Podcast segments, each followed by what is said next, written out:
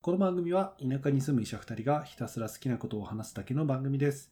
趣味、日常、サブカル、ちょっとだけ医療や健康について、そんな僕らのよもやま話今日もどうぞお付き合いください。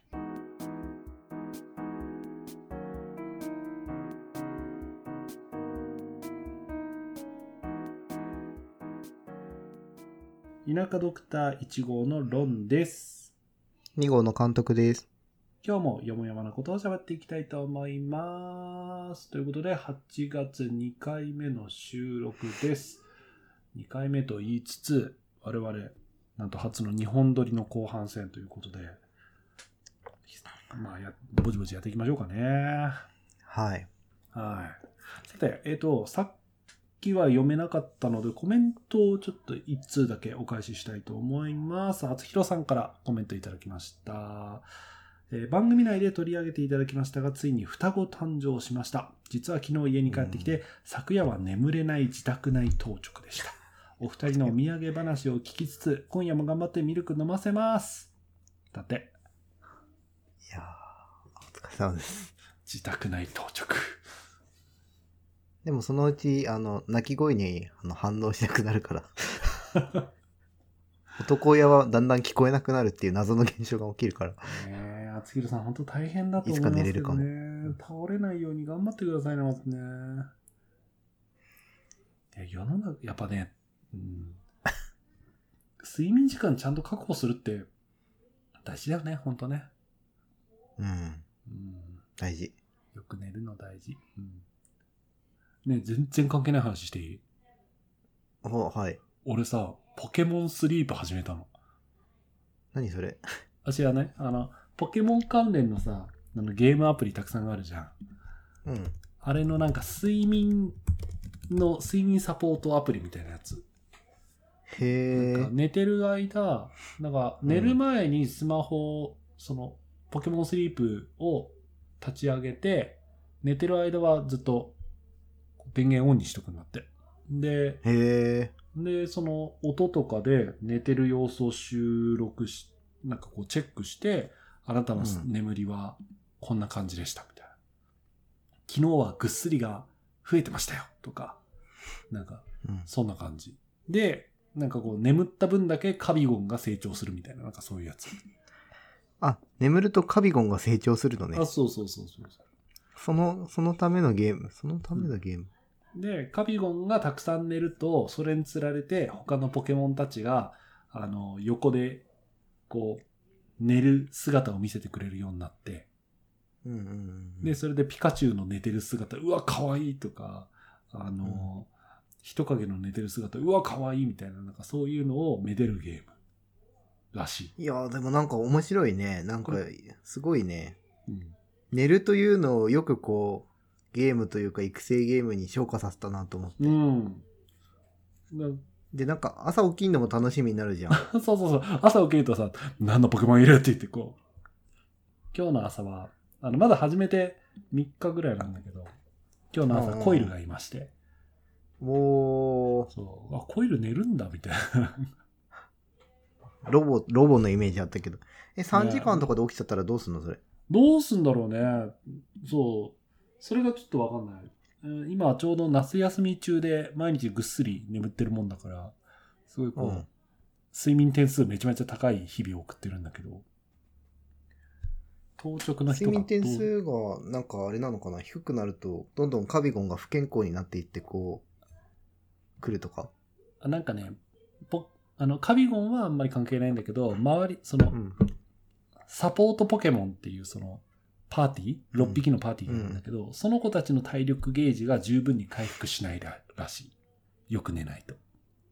でもなんかそれさ考えようによってはさうんあのめっちゃ仕事で疲れてさ眠れない時が続いてさうんで、ポケモンの方の世界でもさ、だんだんこうポケモンが倒れていく状況ってさ、なんかんダブルって辛くない、 そういう人はやんない方がいいんじゃないか。いや、ねそもそもね。そういうそういう人に必要なのはね、あのね、多分ね、ポケモンスリープではなくって、あの、うん睡眠の相談に乗ってくれる医療機関だと思うよ。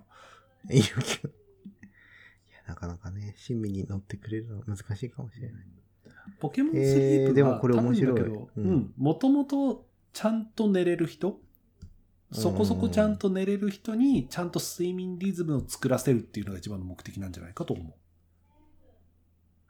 で、かつ、こうあれでしょ、朝を起こし、なんか起きる、なんていうのうモチベーションにするみ理たいな由を作るみたいな。そうそうそうねそう、うん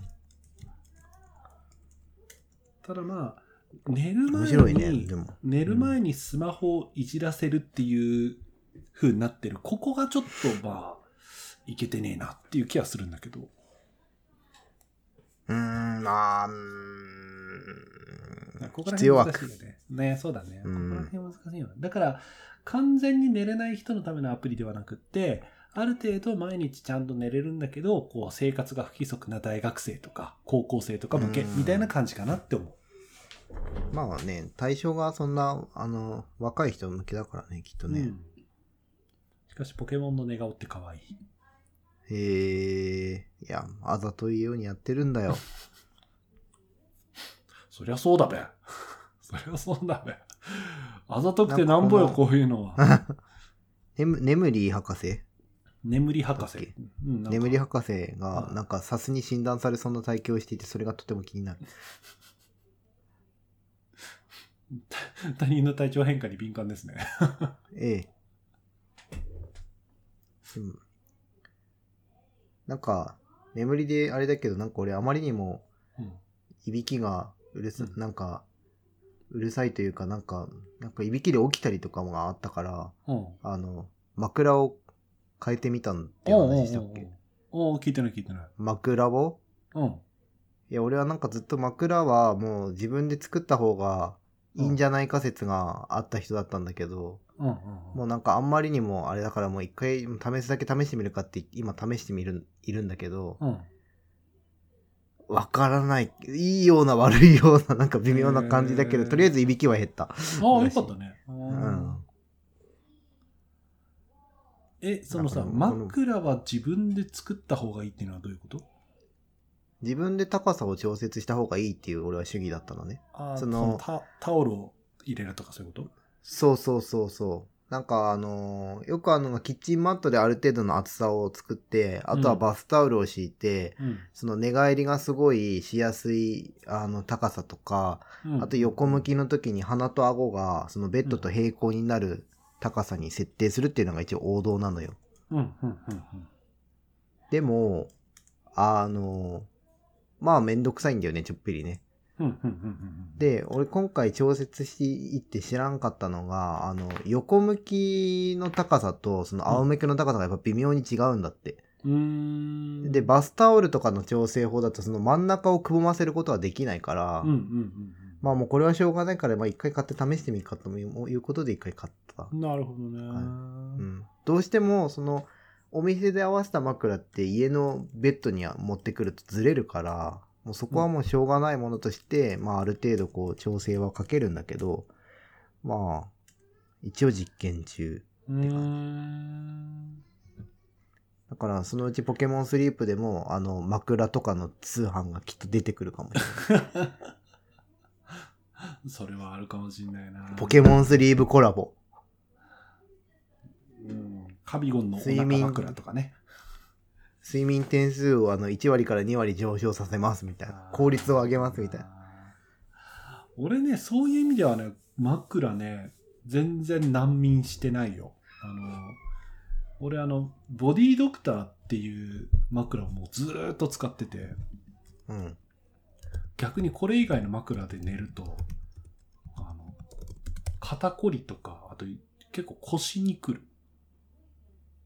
これこれこれうちの実家にあるぞ嘘これねなんかねあ車車に入って車の腰当てで使ってるへえこれねなんかい田舎で働いてる時にこう行商の人が来る病院だったんだよねああうんうんうんで枕もう枕の人が来てこのボディドクターの人が来てうんうんうんでもう看護師さんたちにすげえ値切られたんでもう今日はもう本当に安いですって言ってなんか、あのかなりこう、いろいろオプション込み込みで、いいくらだったかな ?1 万円とかで売ってくれたんだよ。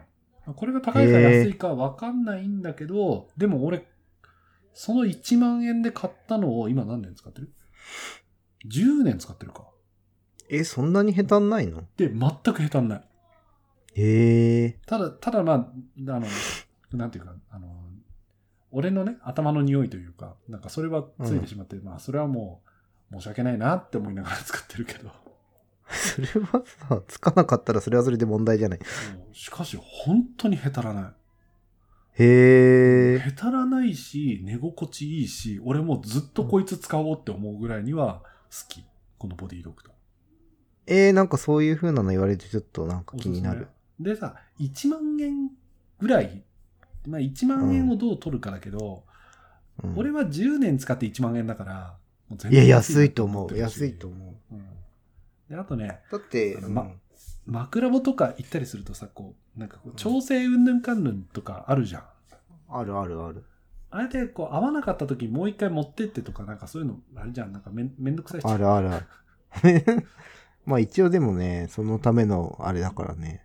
そうまあああ、え、でもこれはもう合わ合わせなくていいんでしまょあもうワンサイズまああのーよ高さが50センチ75センチ110センチ違うな面横幅かうんうんうんうん。ぐらいししか違わないかなこれなんでこんな感じになるのその体重を抑えてくれてるのか。わだかるからいいっていう考え方か。こう絶妙にちょうどいい程よく沈んであー程よくさなるほどね。高反発でも低反発でもない正反発マットレスっていうやつですか。程よいやつでこれこれが良かったですね俺はねへえ、いや、なんかびっくりしたのが、うちにこのクッションがあったっていうのが一番俺はびっくりしている。ご実家で聞いてみたらいいよあれって、すあれってそういうやつなんだと思って。うんまあへたらないっていうのはすごいよねこれねいや、うん、すごいと思うんう。ななんかやっぱね、いいびきだのなんだの体調大変そうだね監督ああ、いやいやいや、いや、まず、あれですよ。あの、厚弘さんが、あの、限り、限られた眠りを、あそうね厚弘さんどう,、健やかにどうどうですかねボディドクターちょっとあのまだあのよく質がね質よく寝る意味ではね大事ですからねうんうんうんうん。一回ね、試している、いろいろ試してい ただきたいもんうんだ大。変だと思うけど本当うにん大きくなったら、あの、まあ、次の山が待ってるんだろうがねちょっと当直にはならないだろうから頑張ってください厚弘さんあ俺も、そう、話の流れを全くぶった切っても悪いんだけど、うんうんうん俺微妙にジャンプラの話もしたかったんだよ、今あなんなんなんジャンプの話ないのに日。月曜日だったかな短編です。あの、やばい、見た。やばいねやばかったねいや いや島部よかったねあれ見てさ、すげえトリコ読みたくなっちゃって、読んじゃった。うん五巻まで無料だった から。ああ、よかった、やばいわ。本当にやばかった。もう、なんだろう。あれを、なんはか、い島袋先生以外の人が書いたら、多分なんか微妙な感じになるかもしれないんだけど、この人が書く書くから、なんかこう、そうね圧倒的説得力っていうかなんかこう、うん今までの積み重ねがあるから、そうだよなって思っちゃった。なんか島部だから押し切れるんだよねこれこのあのノリでなんでいけんのってもう。いやギターのさ火力とさあのどう考えてもあのギャグめギャグ顔みたいなさバンドメンバーでさ「やばいやばいやばいやばいやばい」ってずっと言い続けてるだけなのになんか知らぬうちになんか「やべえ熱いやばいわこれ」みたいななっちゃうって面白いよね。面白い。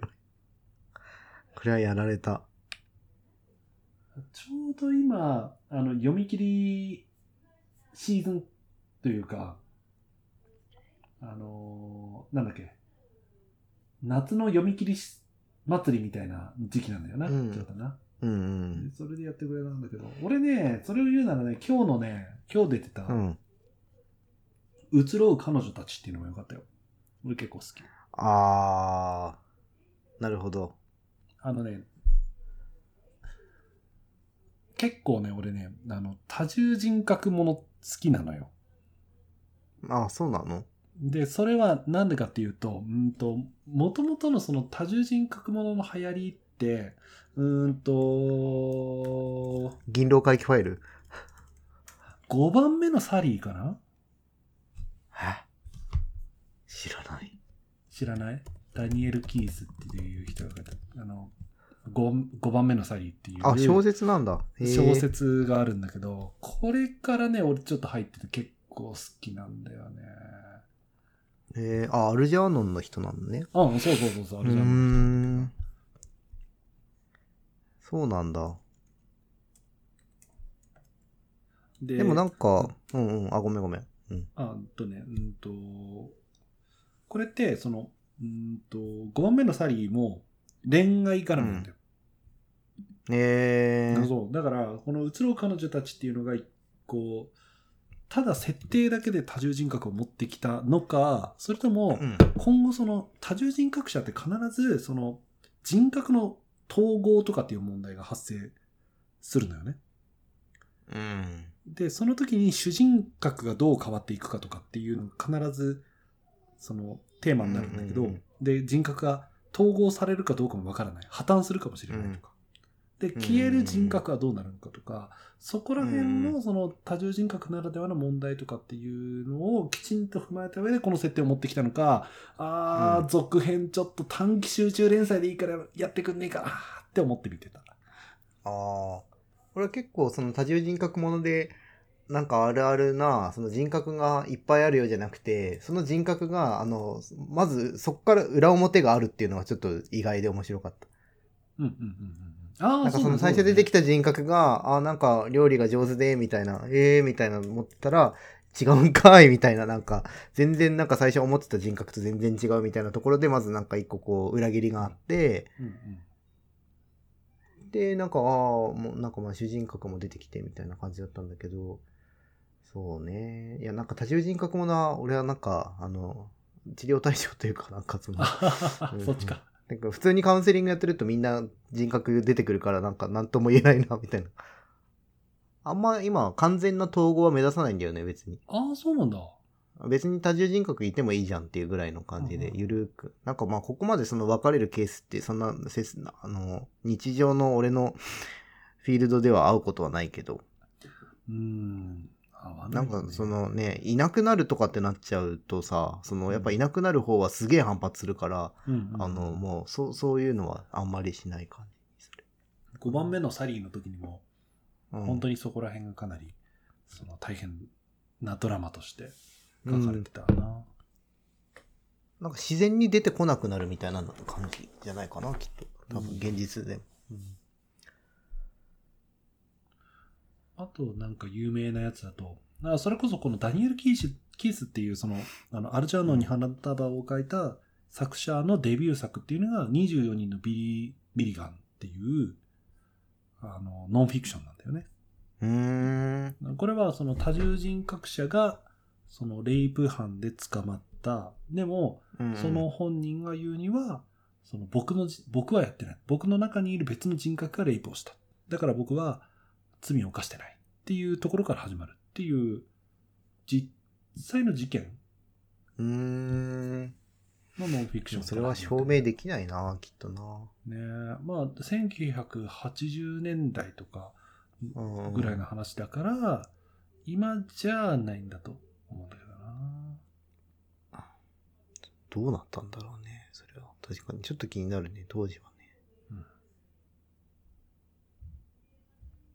はいあーというというのでね、まあ、そこまで踏まえた上で、多重人格の設定を持ってきたのか、どうなのかとか、ちょっとね、あ気になりますねで。も俺あのオチすげえ好きだよなんか結局あのわかんないネタバレになるかもしれないけど全部の人格がポンコツだったってい う、あの最高のオチはねすごいよかったあ面白いね。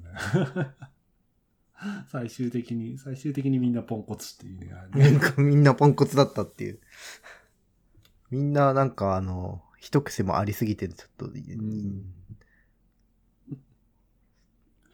本当にな短編当たりも外れもあるけど、短編だからこそこう、ぶち込んでくるみたいな人もいるから、あやめらんないですね、ジャンプラの短編をね。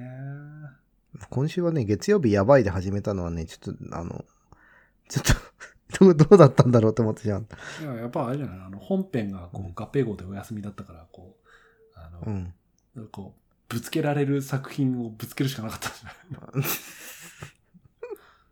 いや、すべてを掴んでいったよね、なんか。いやーやばい。やばいがやばすぎてやばいみたいなツイッターとか見た気がするもん、なんか。ほんとね。でもやばかったね、ほんとね。いやー、いいよね。このなんか20億とか50億とかさ、なんか何兆とかさ、あの、つい、ポンポン出てくるあの、この島袋先生の世界観。うんさすがさすが。うんすごい。それをなんか信じさせるという謎の説得力。 やっぱね、こう、あっあたそなこ、なんか島部だからこそ、こう、あ、なんか、そう、そう、そうなんだろうねってこう、そう納得みたいな感じになっねちゃう。思うよね。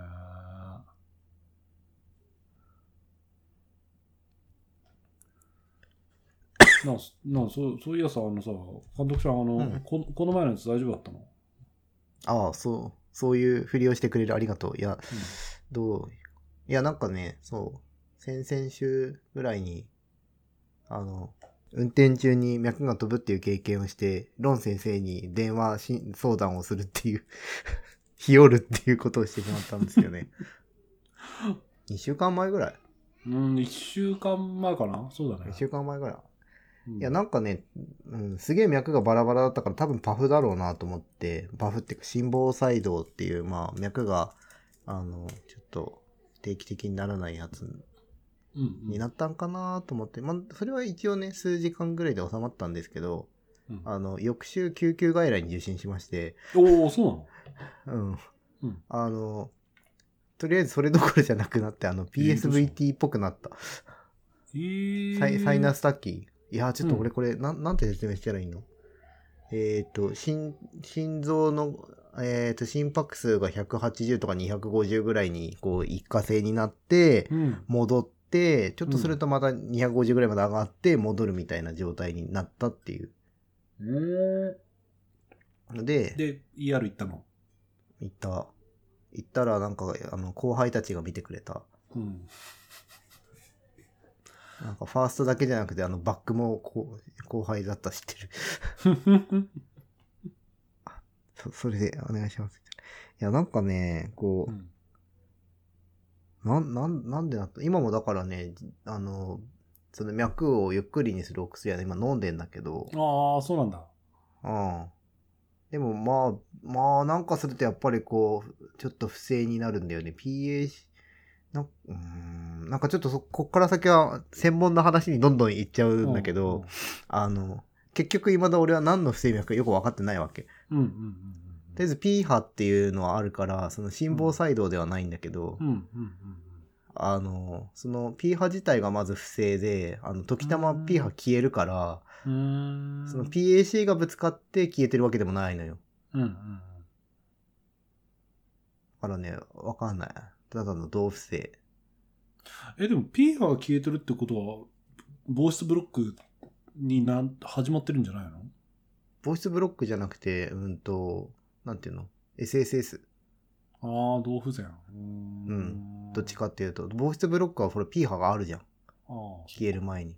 だから QRS も P もないっていうのがあったり、で、また、ドッドッドって言ったりとか。あーするだから今も、こう、まあでももうその250とかはもう出ないから、今はね、。落ち着いてるんだけど、なんかこう脈がやっぱパラパラってなったりすると、ちょっとこう、胸が抑えられるような、なんか嫌なうん感うんじがすえるってえ、いうやだー。状うわー、マジか。いや、だからなんかさ、これ、どうしようね。ベータは5ミリに増やせばいいのかな。 いやいやいやいや。あ、じゃあ今何メインテート飲んでんのあー、あとね、うんと、プロプラ、あじゃない、違う。えっと、ビソプロ、ロノール。うん。ビソプロ、ロロール。ビビソソププロロロローールル。うん。メインテート。ビソプロロール。あ、メインテートか。うんうんビソプロロール2.5で開始。うんうんうんうんうんで5に上げるべきか。でも今の段階で血圧が100切るんだよね、微妙に。ああ、それはちょっと、に寄せないですね。いやー、困りました。ロン先生。困ったね。このままだとアブレーションになるんですかねえ、アブレーション、 あれじゃない、カテーテルで心臓を焼いてもらうしかないんじゃないのめんどくせえやだなそこまでは行きたくない。まあ、 まあなんかね、いろいろああってですね。うんこう、まあ、あれですね、本当リスナーの方々にどう説明すればいいのか難しいですね。なんか、うんあの、ままだなんかシンプルな病気だったらさ、こう説明しやすいんだけど、こうあ、、うんまだ診断がついてないものをどう説明していいかがすごい難しい。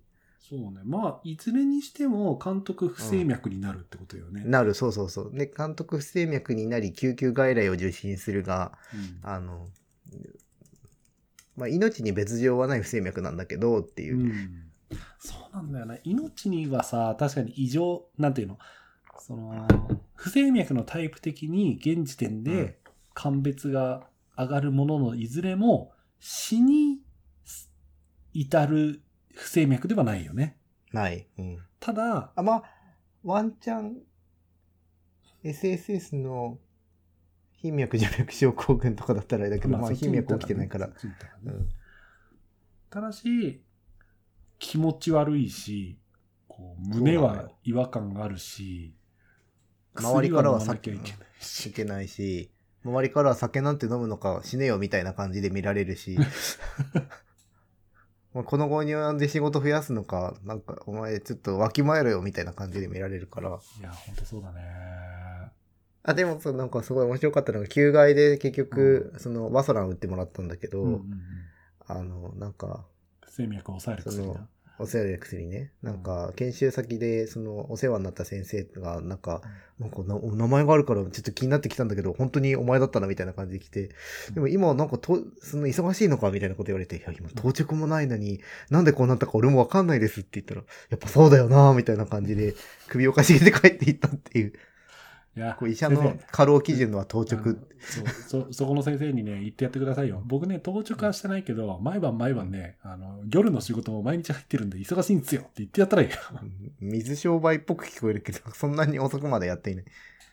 まあでもなんだかんだで業務量は多いからね監督ね移動時間も長いし、ね、ローン、ローンもでしょだって今。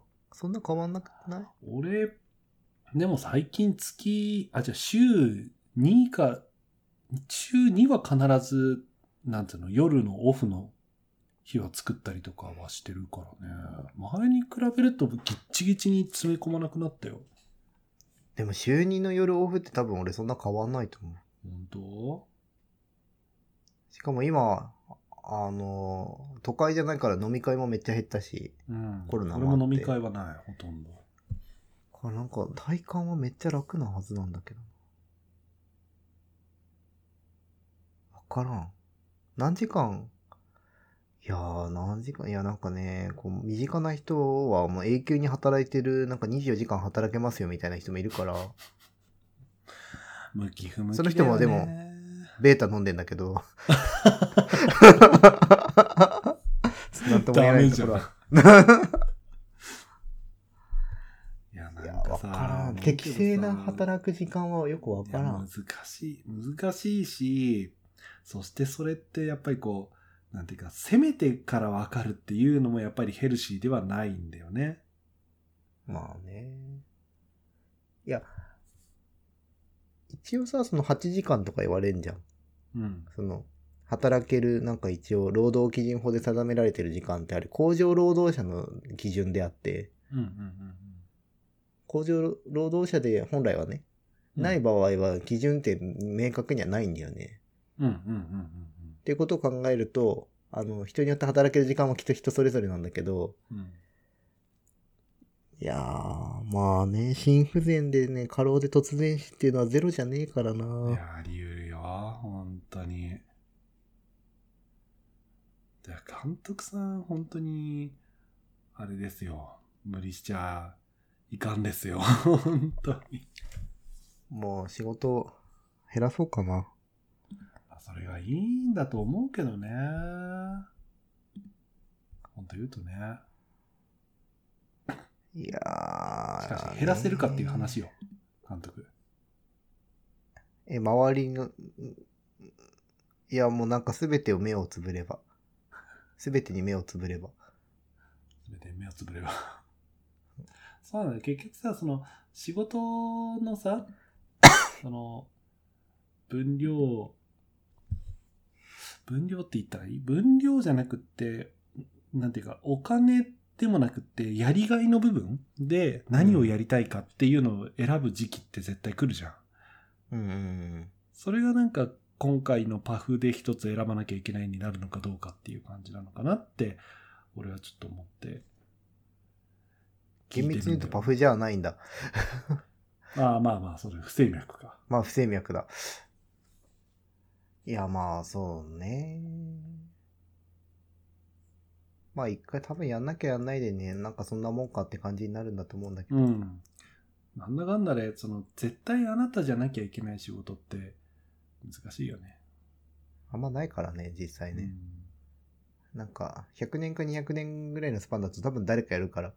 うん。まあもちろんもちろん。うんだからなんか結局のところは、なんていうか、自己満足というか、自分がやりたいからやるじゃない。まあまあ、そうそう、そうよ。そうよ、そうよ。そうおももううそこ結局を、うん。究極的にはさだからそのためにはその自分のこう体調とかと天秤にかけてこれをやりやって死ぬなら本望なのかどうかみたいなとこに結局落ち着くのかなっては思うんだけどさうん、まあ、まだ死にたくないからな。ねえまあ今の不整脈ではあんまり死なないとは思うけどなんか寿命が削られた感あるよね。なんかねなんかあと余計なこう心配事とかああまた不整脈かな嫌だなとかいろいろ考えなきゃいけない認知負荷とかあとなんだあの、通院のストレスとか。ああ、通院ね、確かにね。うん。だって自分で処方を出すわけにいかないでしょ。いやまあね、確かに行かなきゃいけないか。とかね。なんかやっぱりこう、病気になんないに越したことはないからね。いや、不整脈医療保険な、適用なんねえんだよな。 本当にえ、でも病名ついたら大丈夫じゃないのいや、不整脈はならないと思う。そんなに。入院しないと普通出ないし。あ、まあ、入ってる保険によるけど。ああ、そういうことね。ああうん。そうね。外来通院だけでこう、なんていうか保険が降りるわけではなないね。まあアブレーションになったら降りるかもしんないけど。アブレーション、アブレーションになってアブレーション後の通院は降りると思うよ。アブレーションが、あいややっぱー、やそっうちゃだうよな。ね。焼いてもらうしかいいいいんじゃないまだまだ。でも多分今の段階で多分適用かどうかわかんないと思う、俺多分。うん、うん、うん。なんかわ、まあ、多分カテーテル見ないとわかんないんだろうけど、うん何を焼いたらいいか微妙だよね、みたいな感じになるんじゃないかな。どうなんだろう。明確にまず WPW とかじゃないから、うん。どこを焼くんだ。まあ、焼けるかどうかの検査は必要か。まあ、うーん。まあ、ちょっと自然に、自然に止まることを祈ろそうだう。ね祈。ろう。気づいたら徐々に出なくなったとか。ねえ。いいよね。とりあえず、引っ越したら引っ越したら俺多分光熱費とかで多分死ん不整脈出ると思うんだけど。 そっちか。 引っ越したら引っ越したでまたね。いやー難しいなー本当に。ね、本当な、何の仕事を残しましょうかね。いや、難しいよね。だから今日さ、日本撮りにしてんのも結局あれでしょ夜の時間確保大変になってきたっていうのもあるでしょ大変っていうか、いや、へむしろ減らそうと思って、うんうんその夜の時間を、なんていうの、空いた時間を作ろうと思うと、うん。まあ日本撮りにした方がうんうんうん時間ができるから、きっと余裕が生まれるのではっていう考え。いや、そこは大事よ。いや、ラジオ収録のせいで監督のその心臓がよりパクパク言い出すんだったら、あの、良くないからね、それはね。今度なんかあの、レートのあれ、モニターつけながらラジオ 撮る。ああ、飛んでる飛んでる。 それあれじゃないなんか、あの、バラエティ番組とかでさ、なんかやってるやつじゃないあの、バレー、バレーの試合とかでもね、たまに最近あるよね。心あ、あ拍る数よね。付きなのんだっけあるある。バレー選手の着てる、そうユそうニフォそームう。にユニフォームに、うん、あるんだっけついてるやつ、そう。あもうすごいよね。すごい。でも今はもうね、マラソンとか、ハワイのマラソンだとかな、とかうもん心電図付きでできたりとかするらしいからね。それこそさ、ほら、あの、J リーグうんうん、うん。は結構そこら辺心臓死、心臓突然死を防ごうみたいなのは結構協力的じゃん。へえ、そうなの知らんかうっん、あの、J リーガーの松田さんとかっていう人がう、ん試合中に亡くなったんだよね。そのた。へえ、そうなんだ。うん、でそれが心臓突然死だったっていうのもあって、うん日本循環器学会と結構タイアップで結構そのイベントやったりとかそのあの AED の使い方講習やったりとかうん。でそれの流れでその不整脈うんぬんかんぬんとかもその脈自己脈チェックしようとかなんかそういうのやったりしてるよはあ、そうなのね。いやー、まあ、そうね。不整脈はマジで、いつどこで起きるかわからない病気なので。 いやほんとそうだねいや、ほんと、なんか、車の中で突然だもんね、一番最初ね。なんか変だな、みたいな。びっくりしたよ大胸筋がつってんのかと思ったうん 大胸筋がつってるぐらいだったらもう全然いいんだけどな全然良かったんだけどね。全然、もう心拍がおかしいからね、今。全然そんなんじゃなかったですねやっぱこう、頻脈とかになってくると、やっぱなんか胸の変な感じがあって、俺なんか今までやっぱ外来で、なんかまあ、あの、自然に止まりますよって言ってたけど、まあ、そのぐらい出してあげればよかったんだなって今ちょっとね、後悔 して。確かにこれは嫌な感じはする。ううんん。やっぱなってみないとわかんない。突然始まったなんていうのこうフラットな状態から突然マイナスに陥った時に自然に良くなるっていうのってなんかちょっとこう本当分かりましたって言いながら本当かなって思うよねうんうんうんうん。なんかあの、動頻脈の110とか困るじゃん。うんでもあれはやっぱな、なってる人は結構きついんだなってのがちょっと分かった。まあ俺の場合はそこからね、なんか250ぐらいまで上がってくからよりきつかったんだけど。 150はね、きついと思う、実際に。へ250はね、俺最初分かんなかった。え。うんえ、なんか、いやなんかすげえたきってんなとのは思うんだけど、なんかせいぜい120、30ぐらいだと思ったの。そしたらベースが110ぐらいで、なんか一番たきってる時は250とかあって、うんなんか実際にそれ心電図見て、うんあ、これはあれだって思った。あの、ワソランとか、なんか、でなんか ATP とか使う時のあの心電図だみたいなのを見て、俺思ったよりやばかったんだなーってのをその場で気づくっていう。あれは、あのー、24時間測定とかやったのコルトはまだやってなあ、そうなんだ。い。うん。今これからですかコルトやってるなまあ、そのうち。どのタイミングでホルターをやるかをちょっと相談しつつ。ねえやる、やったらまた感想を教えてね。あれも絶妙になんかこう、違和感がきっとあるだろうから。いや、お風呂入るのめんどくさいぐらいじゃない多分。あー入れんだっけそもそも。入れないイメージなんだけど。なんて説明されてるかなつけてください。あと説明よろしく。みたいな感じでこう。感じだからね。うん。ねえ。なっちゃうもんねい。や、わかんないんだよね。いやー、でもね、不整脈はね、あの、結構きついっすよ。あとなんか、やっぱ、うんレートがやっぱ200超えてくると、うん。あの、やっぱ循環動態もちょっといまいちっぽくなうるんうんらしくて、やっぱ立ってるだったりね、するとね、気が遠くなる。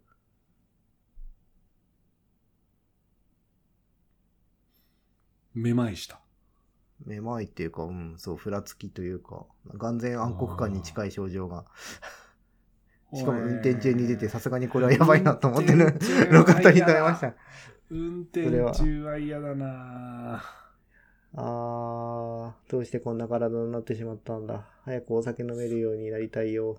あだからもうコーヒーも全然飲んでない最近。おお徹底してるね、そこは。いやーでもやっぱカフェイン飲むとやっぱ出る。うんああ、出る。おー、カフェインって、すごいんですね。コーヒーがやっぱ一番出る。なんか緑茶はそんな出ないけど、なぜかコーヒーは出るっていう、あれは何なんだろうね。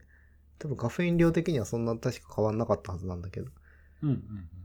うんん。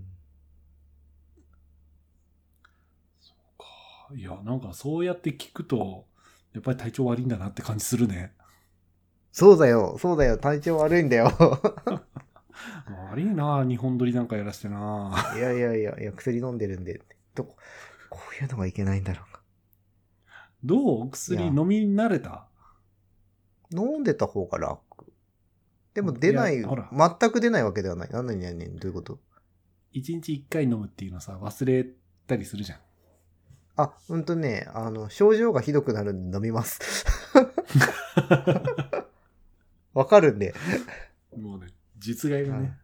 そうそう、実害があれば飲みますよ、やっぱ。あーあれでもさビソプロロールさゆっくり血中濃度上がってくやつだからさなんか一日忘れてもあんまりなんかすぐ切れたりしないような気するけどと思ってですね、いや、俺も、うんその、血圧がやっぱ低めだから、うん半分量にしたんですよ。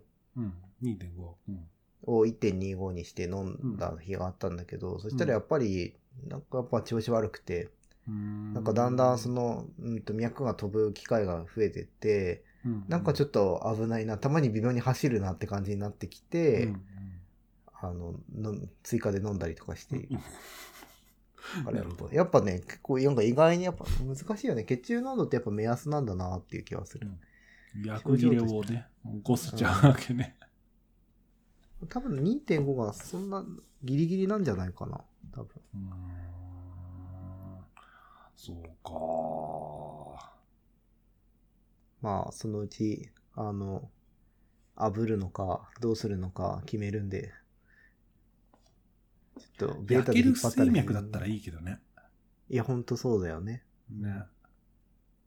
SSS、動不全症候群だと、アブレーションじゃないでしょ、適用は。うん。いや、まあそうね。ペースメーカーと、あと、なんだっけ。えっ、と、1か2の、あー2だったかな。うんと、交付性脈薬うん、そうだよね、そうだよね。ベースメーカーなってか、監督。身体障害者手帳じゃこのん。この年からペースメーカー入れたらどうすんのよ。いやー、10年に1回入れ替えになりますなでもなんか今すげえ小型のペースメーカーあるんでしょあ、あそうそうそう、ペースレス、なんか俺全然知らんだけど、リードレスペースメーカー。リードレスペースメーカー。そうそうそう。え俺まだ見たことないんだけど、これ、え、いる周りに。俺ね、1回見た。あの、レントゲン撮ったら、心臓のところにカプセルみたいなの入ってて、うん。え、なこれって言ったら、そのリードのないやつっていうので、患者さんから教えてもらった。これどうなってんのこれどこに置いてんのなんか、心臓の中にに入れんのそうそうそうそう、心、んと防湿、結節のある壁のところにこう、当たるようにこう、打ち込むらしいよ。へえ。ただ、これは、交換ができないから、うん。いわゆるその、高齢者ああ、なるだほけとどか、ね。そうそうそうの交換もしないだろうっていう人が、あと5年、あと5、6年ぐらいは、まあ、不整脈に悩まされずに生きるみたいな、なんかそういうああ、そういうやつなんだ。だかいやらー監督はおそらくピュあの リード、リードありペースメーカーですよ、もし入れるなら。やだよー。やだよー。ちょっとペースメーカーは勘弁。まあ、う。うんんでも SSS じゃないような気もするけどな。いや、SSS ではないんだけど、たまたまとあの、その後で撮った心電図を見ると、うん、そのサイナスで打ってて、途中でふっと消える波形だったから、それだけ見ると SSS なんだようん。うんうんだからなん、なんていうのかな。結局 PAC みたいなのがあったりなかったりするみたいなのが今なんだけど、結うん局、同、同不正っていうのが一番近くて、うんうん多分パフまでは行ってないパフみたいなうんうん感じなんじゃない多分パフほどなんか心房がいっぱい動いてはないけど、すごい不規則になってるみたいな状況なんじゃないやっぱアメオダロンか。 そっちになりそうな気すんなまあまあ、まあそんなね、不思議体験をしましたっていう。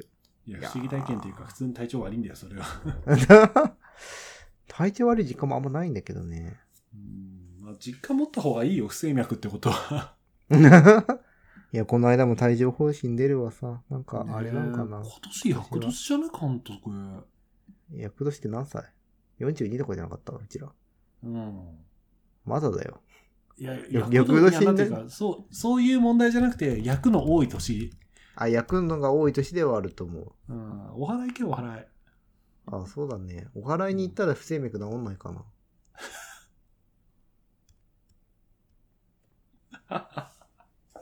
じゃあさ、それあれだよ、きっとさ、神様の祈りって、こう、体の中でベータ遮断を起こすっていうことになるんじゃないの 神様の祈りでなんかなんないかな。こパフが効いて。ううん。あの、向こう3年間のあなたのベータ、 あああなたのベあータなをたブロのッ自クして律おき神ますみたいな。。経をうん、そうそうそう。あなたの交感神経系をブロック3年間のパフです。あの、更新はもう一回3年後に来てくださいみたいあな。ー祈祷料みたいな感じ。あそれ、すごいよなお祈りするだけでそのバフ効果ついたらいいよな いや、もうバフだよね、完全に。バフじゃなくて、この完全にバフだよ、ほんとバフでバフ。な何えが代逆償にさ、ロン、ロンあさ、今、例えばまあ、ロンはこの間、ね、腰の手術をして、あーまあ、そう無だ事うんね、良くなったばっかりだけど、例えばなんか、その、あれはまあ、やったら良くなる系だったから良かったけど、もし、ずっと続いてて、例えば仕事に支障が出た時とか、なんていうのどの仕事減らそうとかって、ある自分の今体調今がの悪くなってってことでしょ悪くなった時多分それは仕事の量だろうっていう話になるうんまず、当直を外してもらうだろうね。ああそうねで、病棟フリーにしてもらうだろうね。うんうんうんで、在宅部門から手を引くかどうかかな。うんあ在宅を考えるんだうーうーんん。俺の優先順位的には外来が一番やりたいんだよね。自分の仕事あ的には。あで外来の次に在宅部門でその次が病棟って感じえ管管理とかさ教育の分はやるってことじゃんあ管理と教育の部分は絶対に外さないって意味合いでもう選択肢に挙げて学会大学院とか大学院はやめるだろうね速攻 ねあやめるんだまあでもな大学院ここまで来たからな もうあんのリーチかかってるからもう半年ぐらいだましだましでこう終わらせちゃいたいって思うかもしんないな大学院は。でもさそのじゃ管理系のストレスってさまたそれはそれであるじゃないうーんその01だからさ、結構大変じゃないそこは、でも、残すっていう。うーん確かにないやここここ悩むなでもさ、ちょっと想像してみて。うん多分もし、もう全くそこら辺やんないで、うんあの、外来の一人診療所とか、まあ、せめて10床ぐらいの診療所とかにい今から行って、もうほんとそこの仕事だけでいいよって言われたら、うん多分めっちゃ楽じゃない楽だと思う楽だと思うけど多分そうなってくると俺が俺である価値がなくなる気がする謎のストレスが生まれる。結局ここだと思う俺は何のために生きてるのかっていうところで葛藤しそう、あー、そうだよね。それで葛藤してて選んだのがそれだったもんね。そうそうそう言われてみれば。うんうなんか、だとしたら薬とか何でもかんでも抑え込みながらでも教育の部分は続けるっていうような気はする。自分は。おーあとは、任せられる仲間を一刻も早く見つけるか。かなうん。うん、自分のなんか、想像力の中では、んな感じがする。ただ、うん、やっぱじ今、倒れると、プライベートで泣きそうな人が何人かいるから、ちょっとそのためにも、こう、生きてはいたいかな。 でももうわかんないよね。なんかその、どんぐらい働いたら倒れるかどうかなんてさ。うん。これもそうだよね。倒れてみないと分かんないもんね。倒れてみてわかんない。運ばれてみないとわかんない。そして。うんだからこそ、今のうちからちゃんと休みは取るとか、なんか、ね、そうだぞ。準準備しないといけないよね。大事だぞ。休むのは。大事だよな。そうか。いや、そしてすでに病棟と当直のない俺。いやー、監督さん、どう、どう、どうします監督さん、このままの体調ずっと続くのだったら。監督さんこのままの体調ずっと続くんだったらですかうん。困りましたね。さらっとしたんだ。いや、もう困るとしか言えないので、まあなあでも座ってられる仕事にしよっかなもう完全に。どっちが楽なんだろうね、俺の場合。いや、でももうなんか仕事の手抜くかも、もう。あなんか今までのクオリティをもう求めないようにするかも。ー。もう無理ってことにして。ううんん。うんまあなんかなあなあなものを仕上げて、なあなあにするかななあ、なにな。なるほどな。うーん。できるかな みたいな感じだ けど。多分まあ、なあなあにすることって、全然、なんていうか、簡単うんうんうん。簡だ単簡と単。思うんだようね。んそれをやる自分に納得できるかどうか。いやだからもうあとやるっつったら自己実現のための仕事って捉えるか、もう作業のための仕事って捉えるかの分水例じゃないうん、そこや、そこ。うんそこよ。俺はどうそしてこもじをうんいや、なんか、うん、自分はそこにこう割り切れるんだろうか、金を稼ぐためだけって。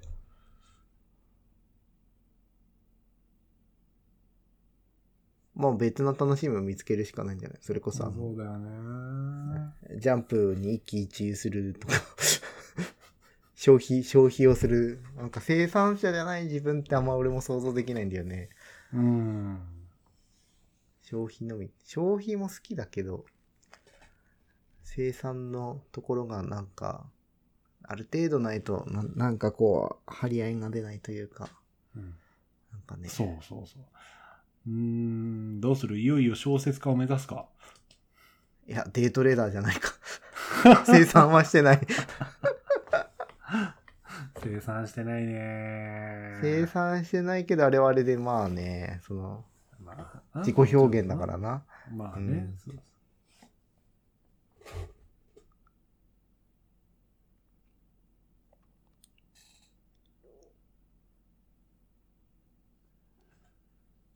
いやーうーん本当なんかあれだななんかこ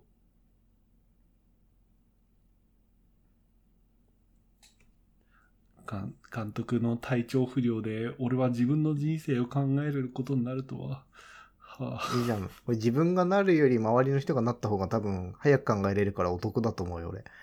あまあ確かにそうだね。うーん。そうだよね。だ今やってる仕事とかこういうポッドキャストだってさ、こう自分の健康を当たり前のベースにしてやってたりして、これって全然永遠じゃねえもんな。そうそうそう。うん。そうだやっぱね、うん夜中の作業はうん、年取ってくるときついんだろうやな、わかるきっよ中との。作業はね、もういつかきつくなるだろうな。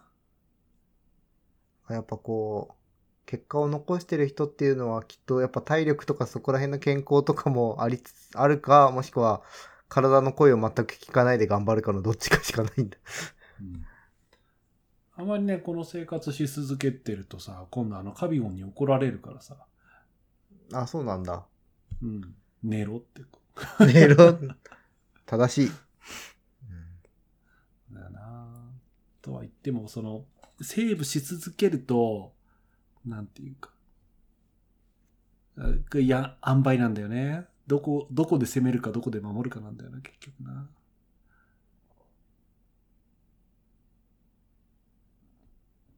うん、もうちょっと俺は攻めよう。 うん。しばらくうんせっかく腰も治った結果し、まあ、いけそるうだね。成功体験としてね、腰治っているけかるらいね、ける。うん。きっと俺は戦えるはず。そう思いながら引き続きラジオをやっていきたいと思います。じゃあ、俺はまだあの、決めかねたまま、あの、ラジオやっていきたいと思います。はい。はい。はい。まあ、ちょっとね、もしかすると、あの、監督さんの退場次第ではね、更新頻度がちょっと減るかもしれないので、皆さん押せるうちにぜひ我々のことを押し付けていただければと思います。ということで、エンディングに入っていきたいと思います。そろそろ、えーエンディングです。皆様、えー今日も僕らの山々話にお付き合いいただきありがとうございました。皆様からの温かい感想お便りを募集しています。Twitter のダイレクトメールとか、ビームとかから投稿お願いいたします。Twitter アカウントは、アットマーク、田舎ドクターズです。お待ちしてます。それでは皆さん、またお耳にかかりたいと思います。バイバーバイバーイ。